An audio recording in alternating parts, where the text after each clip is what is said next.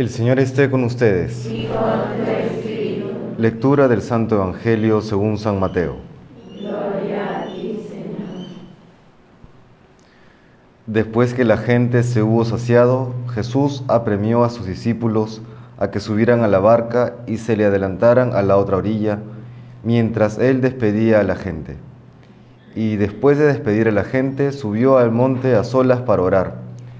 Llegada la noche, estaba allí solo. Mientras tanto, la barca iba ya muy lejos de tierra, sacudida por las olas, porque el viento era contrario. De madrugada se les acercó Jesús andando sobre el agua. Los discípulos, viéndole andar sobre el agua, se asustaron y gritaron de miedo, pensando que era un fantasma. Jesús les dijo enseguida, Ánimo, soy yo, no tengáis miedo. Pedro le contestó, Señor, si eres tú, mándame ir hacia ti andando sobre el agua. Él le dijo, Ven.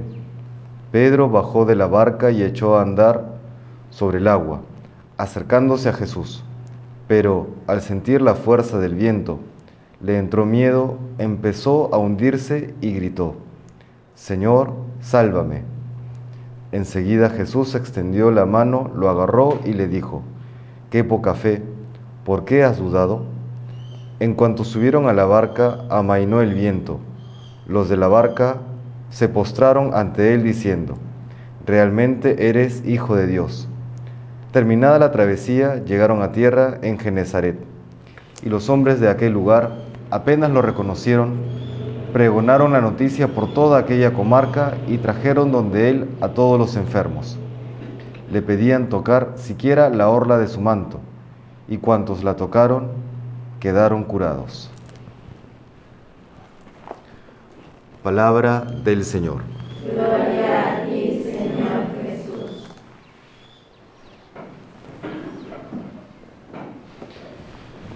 En la primera lectura del libro de Jeremías hemos escuchado una sentencia durísima por parte del Señor respecto del pueblo de Israel. Prácticamente les está diciendo que están más allá de cualquier tipo de curación, que la herida que ellos se han ocasionado es tan profunda que ya no va a poder cerrar. Y sin embargo, siempre que hay una, una denuncia o una sentencia de parte del Señor, termina siempre con un llamado a la conversión y con la esperanza de que, como dice en esta ocasión, Él volverá, Él será nuestro Dios y nosotros seremos su pueblo. Y ya en el Evangelio que hemos escuchado, el Señor nos dice cómo ha de ser nuestra actitud en el día a día.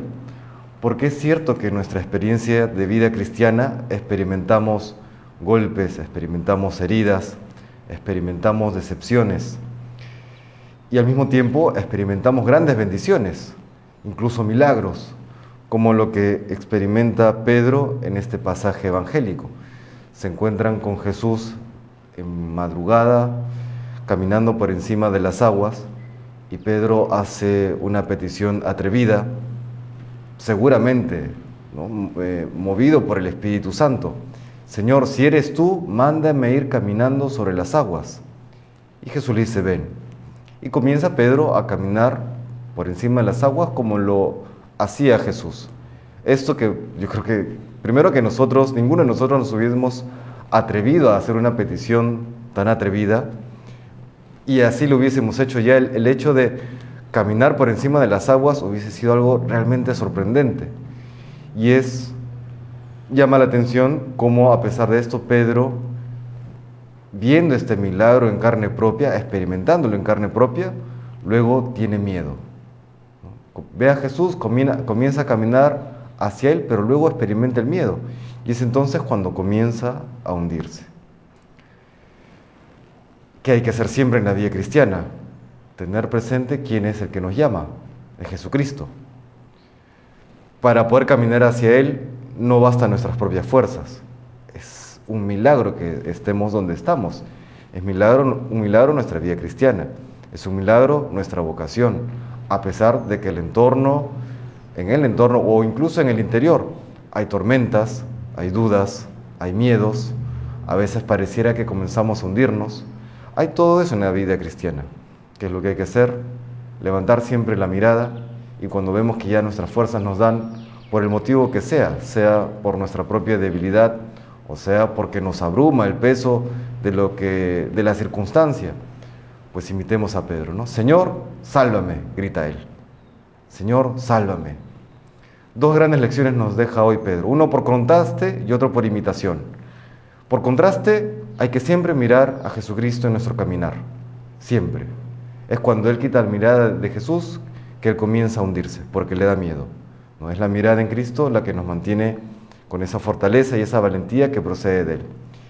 Y si es que en nuestro andar pues comenzamos luego a tambalear, a experimentar debilidad, clamar como Pedro, Señor, sálvame. Y él, aunque seguramente con cierto jalón de orejas como lo hace con él, ¿no? ¿Por qué dudas, hombre? No, hombre de poca fe, ¿por qué dudas? Pues él no dejará de venir en nuestro auxilio y de sacarnos de, aquel, de aquella situación en la que nos podamos haber eh, sumergido por las diferentes, las diferentes dificultades de la vida. Le pedimos pues al Señor estas gracias, estas luces y estas mociones que le dio a San Pedro, que nos permita experimentarlo, experimentarlas en nuestro día a día para bien de nuestra vida cristiana y bien de los demás. Que el Señor nos bendiga.